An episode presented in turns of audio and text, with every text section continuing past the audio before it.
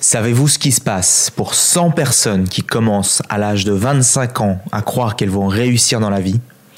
À l'âge de 65 ans, seulement une poignée de ces 100 personnes affirment qu'ils ont effectivement réussi leur vie. Et quand on observe cette poignée de gens, on se rend compte qu'il existe trois points communs étranges qui lient ces personnes entre elles. Je crois que nous méritons tous une vie épanouissante et réussie. Nous faisons tous de notre mieux et pourtant, parfois nous restons bloqués dans nos vies pour la simple raison que nous ne savons pas comment vivre autrement. C'est pourquoi je pars à la rencontre d'experts et de leaders de l'épanouissement et de la réussite pour comprendre précisément comment nous aussi, nous pouvons vivre mieux. Après 13 années de recherche, je sais que transformer sa vie, ça s'apprend. Je suis Julien Kim, bienvenue sur le podcast Vivre mieux. Point commun numéro 1. D'abord, il faut définir ce que veut dire réussir. Qu'est-ce que la réussite? Et la meilleure définition que j'ai trouvée, c'est la réussite et la réalisation progressive d'un idéal prédéfini. La personne qui réussit, c'est la personne qui dit je vais devenir cette personne et qui travaille dur pour arriver à cet objectif. Pensez à une voiture dont le pilote sait exactement où il doit aller. 9999 fois sur 10 000, il y arrivera. Maintenant, prenez une autre voiture, plus rapide et plus chère que le premier, mais sans pilote à bord. Il n'arrivera même pas à démarrer. C'est pourtant très simple. Ceux qui réalisent leurs rêves savent précisément ce qu'ils veulent. Et ceux qui ne savent pas ce qu'ils veulent précisément ne peuvent pas l'obtenir. De nombreuses personnes ne comprennent pas où elles vont. Certaines choisissent même volontairement de ne pas chercher à savoir. La conséquence, c'est qu'au lieu de tenter d'agir pour vivre leur vie au maximum de son potentiel, les événements leur surviennent à eux de manière aléatoire et sont souvent source de souffrance. Parce qu'ils n'en ont pas le contrôle. Souvent, ces mêmes personnes finissent par blâmer les circonstances, se sentir impuissants. Et évidemment, ils n'auront pas la motivation, les émotions et l'énergie nécessaires pour avancer vu qu'ils ne savent pas ce qu'ils veulent. C'est confirmé en neurosciences, notre cerveau est câblé pour produire de la dopamine quand on obtient des récompenses, c'est-à-dire quand on avance vers des objectifs prédéfinis à l'avance. Pas d'objectif, pas de dopamine, pas d'émotion positive, c'est aussi simple que ça. Mais en plus de ça, non seulement notre cerveau produit de la dopamine quand on atteint nos objectifs, mais en plus notre cerveau est fait pour ressentir des émotions agréables et libérer de la dopamine lorsqu'on ne fait rien d'autre que penser à notre objectif. Et donc c'est parce que vous avez une vision que vous serez réellement et chimiquement excité de vous lever tous les jours le matin pour vous rapprocher de votre rêve.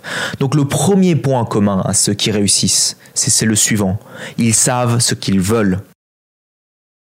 Et donc ma question pour vous est la suivante.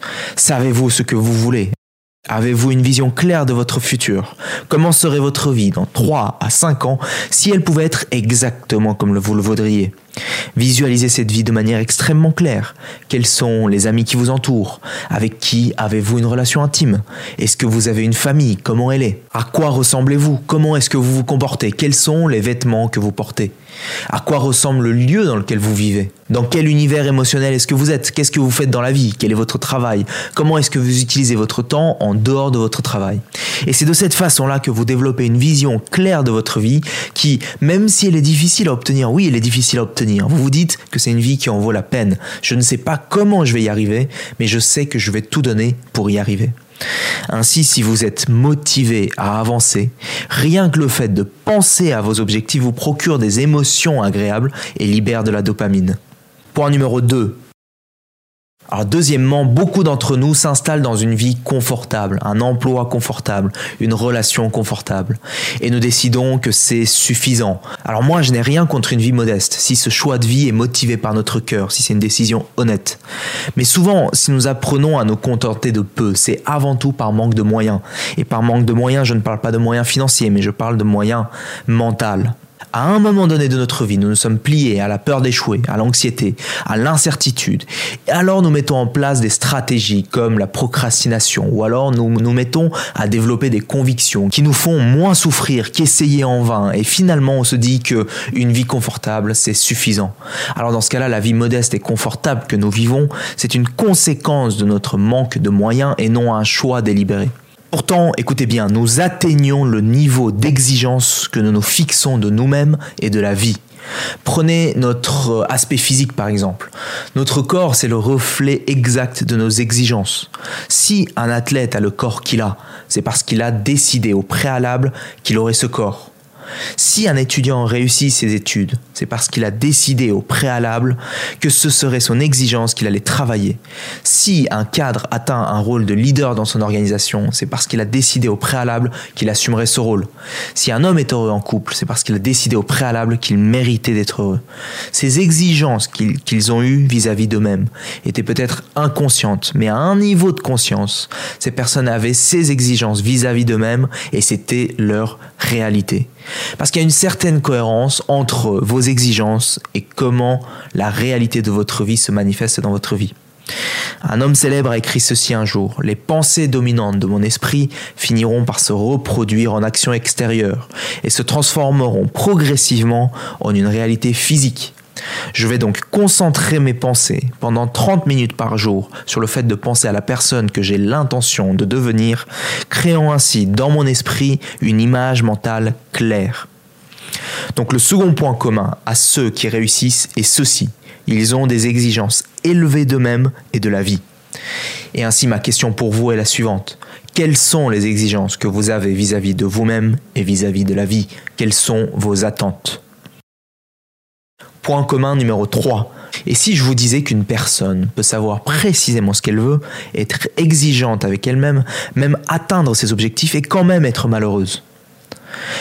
Comment c'est possible ça? Eh bien, imaginez que vous avez passé toute votre vie à courir après un objectif et en fin de compte vous l'atteignez mais vous vous rendez compte que vous ne vous sentez pas comblé parce que c'était pas ça le sens que vous donniez à votre vie. Vous voyez ce que je veux dire? Donc, je crois qu'on doit poser ces questions. Qu'est-ce qui mérite que je consacre toute une vie entière? Est-ce que les objectifs que je me suis fixés sont alignés avec mes valeurs? Ce qui va vous faire vibrer, vous faire sentir que vous êtes au bon endroit est différent de ce qui fait vibrer quelqu'un d'autre. Et vous allez devoir trouver ce que c'est, parce que réussir à atteindre des objectifs ambitieux, mais qui ne vous font pas vibrer, c'est le pire des échecs possibles. Vous ne voulez pas arriver à votre objectif et vous rendre compte que ce n'était pas le bon. Donc le troisième point commun à ceux qui réussissent est ceci. Ils savent précisément pourquoi ils veulent ce qu'ils veulent. Alors, plutôt qu'une vision claire, vous pouvez formuler votre projet sous forme de questions. Une question principale, celle que vous vous posez, quelque chose qui peut être très simple et vraiment reflète ce pourquoi vous êtes ici sur Terre pour vivre et pour donner. Ce pourquoi vous êtes ici pour être et pour faire. C'est la question qui fait que si vous vivez avec cette question, vous êtes dans une vie qui fait sens et qui vous fait vibrer. Et donc, ma dernière question pour vous aujourd'hui est la suivante. Pourquoi êtes-vous fait dans cette vie? Arrêtez de vouloir ces choses et à la place, contribuez. Commencez dès aujourd'hui. Vous n'avez rien à perdre, mais vous avez toute votre vie à gagner. J'espère que tu as aimé ce podcast. Si c'est le cas, abonne-toi pour que tu puisses vivre d'autres déclics et découvrir de nouveaux outils pour vivre mieux. Laisse-nous un 5 étoiles, je te serai super reconnaissant. Si tu as envie d'aller plus loin, j'ai créé un guide qui s'appelle La méthode simple pour vivre mieux. C'est une méthode en 8 étapes que j'ai utilisée pour accompagner plus de 500 personnes à améliorer la qualité de leur vie et révéler leur potentiel. C'est un guide gratuit, en tout cas pour l'instant, et si tu veux le récupérer, lis la description de cet épisode. A très vite pour le prochain podcast, le meilleur est à venir.